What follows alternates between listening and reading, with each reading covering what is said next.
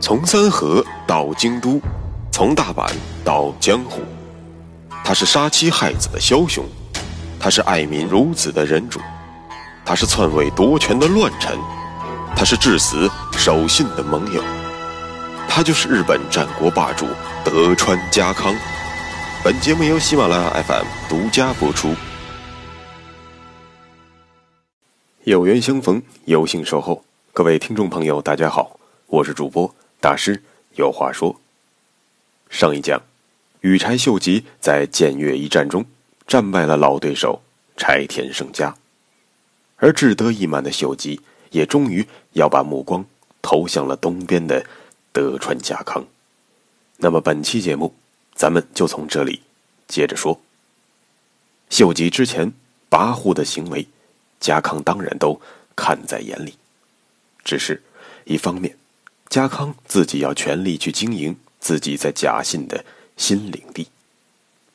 另一方面，秀吉大军离家康最近的时候，不过是在秀吉兵困齐福城之时，而位于美浓国的齐福城与家康的领地之间，尚有信雄所控制的尾张国阻隔，根本并不接壤。这也就让家康并不急于找秀吉的麻烦。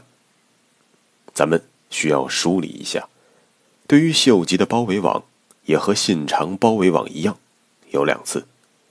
第一次，是由信长的三子信孝作为织田家的后人，做了名义上的带头人，真正硬刚的，则是柴田胜家。第二次，是由信长的二子信雄作为织田家的后人，做了名义上的带头人，真正硬刚的。则是德川家康。不对呀，信雄不是秀吉的小马仔吗？怎么又成了秀吉包围网的带头人了呢？别急，且听我慢慢道来。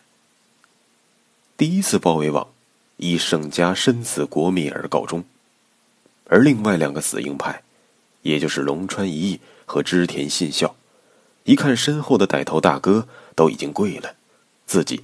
还坚持些什么呢？于是，两人纷纷向秀吉投降了。秀吉对于二人的裁决是不同的。龙川一役毕竟和秀吉之前是亲密的战友，并且秀吉在青州会议上的裁决确实有些对不住一役，因此，秀吉此次也就没把事做绝，只是让一役出家当个和尚，一了百了。可是，对于信孝，秀吉可就没那么仁慈了。这个二五仔不仅打仗不行，关键人品也不行，一会儿反叛，一会儿投降。你当我家是超市吗？你想来就来，想走就走。于是，秀吉决定痛下杀手。不过，机智过人的秀吉当然不想弄脏自己的双手。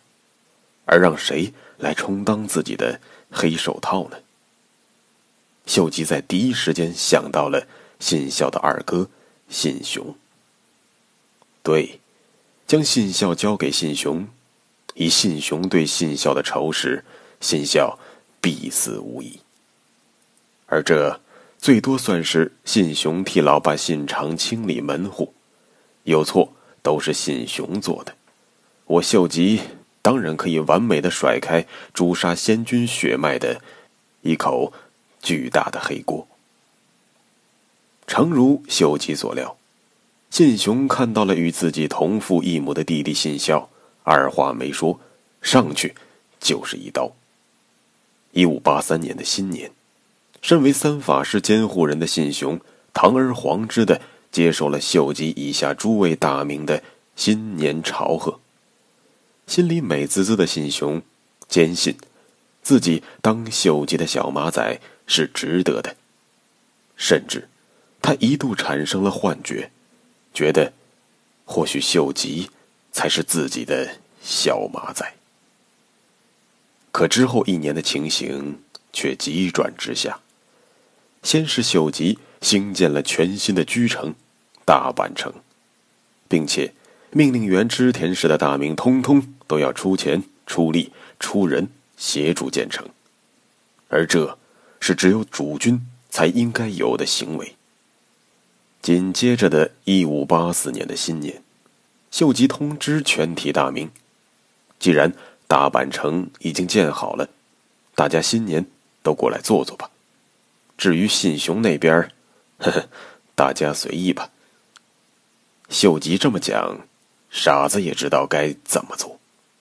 秀吉的大长腿还抱不过来，谁还会理睬信雄的小短腿呢？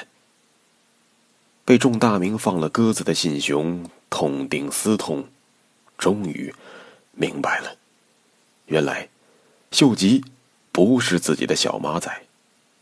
而照这个情势发展下去，估计秀吉连个小马仔都不让自己做了。信雄在气愤之余，内心深处是无穷的恐慌。信雄这回的嗅觉是灵敏的，没过多久，秀吉便牛刀小试，轻而易举的用离间之计，让信雄轻易杀掉了对他忠心耿耿的三位家老。懊恼无极的信雄极度恐惧，可放眼宇内，谁人能与秀吉匹敌呢？德川家康。于是，信雄派人与家康接洽，家康也用实际行动证明了自己这条腿，信雄是可以抱的。信雄求救信发出两天之后，家康便率军倾巢而出，大军进入了违章的青州城。咱们之前说过了，信雄的领地主要有两块，一个是违章，另一个。是与尾张隔海相望的伊势伊贺。目前，美浓在秀吉的手中，家康并不具备西城的条件，只能死守尾张。那么，自己和信雄谁更容易被打趴呢？毫无疑问，是信雄。因此，家康最为担心的是秀吉会进兵伊势伊贺。如果那样，自己就只能眼睁睁的看着，却毫无办法。不过，倘若秀吉有意要与自己争锋，来打违章，那么届时就是三河武士再次扬名立万之时了。可怎么才能让秀吉专心来打自己，而不去欺负那个外强中干的信雄呢？家康双管齐下，一方面派小分队。在两川地区晃悠，去吸引负责镇守美浓的池田恒星的注意，做出了随时会进兵美浓的态势。另一方面，家康命令神原康正四处散播小广告，主要内容大体如下：先君信长尸骨未寒，秀吉就着急忙慌的先杀了信孝，又来杀信雄。这是要把先君斩草除根的节奏。我家康从未见过如此厚颜无耻之人。旧日饱食织田家俸禄的诸位大名，但凡有点良心，你们难道能对秀吉的犯上作乱视而不见吗？快快加入我吧，给右大臣留一点血脉。不用说，家康此举的用意。也是为了激怒秀吉，让秀吉来违章与自己对决。秀吉对此未置可否，但是离家康大军最近的池田恒星倒是坐不住了。未得秀吉命令，便出兵夺取了全山城，作为秀吉之后对阵家康的桥头堡。秀吉一看，恒星既然都已经开打了。打谁不是打？那就先去走家康吧。老伙计啊，老伙计，你当真以为现在的我是你能够撼动的吗？未免太过天真了。池田恒星拿下了犬山城，算是给家康一个下马威。那么家康也决定给恒星一个回敬，于是便火速拿下了小木山。而这里绝不仅仅是一座山那么简单。当年信长攻略美浓之时，就曾在此建造了小木山城。只是后来有了齐阜城，小木山城便也失去了存在的价值。此处城堡虽然已被废弃，但是有两点有利条件是家康在意的。其一，信长既然在此筑城，其战略意义可见一斑。这里对于违章可谓是牵一发动全身。其二，城堡虽然废弃，但山上很多残垣断壁，非常适合作为两军对垒的阵地堡垒。基于这两个原因，家康抢先拿到了小木山。池田恒星虽然是靠着自己的老铁信长起家的，不过他并不是吃素的，他也是一位不仅能征惯战，并且有战略眼光的狠人。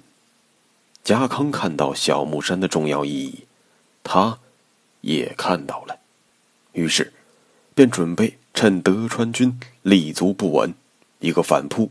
夺回小木山，可恒星碰到了家康这位战场老鸟，就不太灵了。家康早已猜到了这位大兄弟肯定要来反攻小木山，于是就在必经之路上，让酒井忠次和神原康正各率三千人埋伏在林中。池田的一万大军，黑灯瞎火的，原本想打德川军一个措手不及。没想到，却在树林里让德川军给敲了个闷棍。中次和康正就不用多讲了，身为德川家四大天王的二人，当然不是一般的能打。遇到他们，基本也就 GG 了。加之乌漆抹黑，谁知道德川这边埋伏了多少人？于是，池田军一方军心涣散，只得纷纷。撤回了犬山城。以清点人数，保守估计被干掉了两千人。恒星吃了个哑巴亏，他也不好去跟秀吉报屈，因为秀吉明令禁止，他不到，谁也不准开战。哎，望着小木身上的点点火光，恒星感叹一声。他终于知道老铁信长为什么坐拥半个天下，还要对只有区区两三个国的家康尊敬有加了。有一国就敢对抗金川，有两国就敢叫板武田，有三国就令信长忌惮，有五国就敢横行天下。这到底是一种什么样的力量？和勇气呢？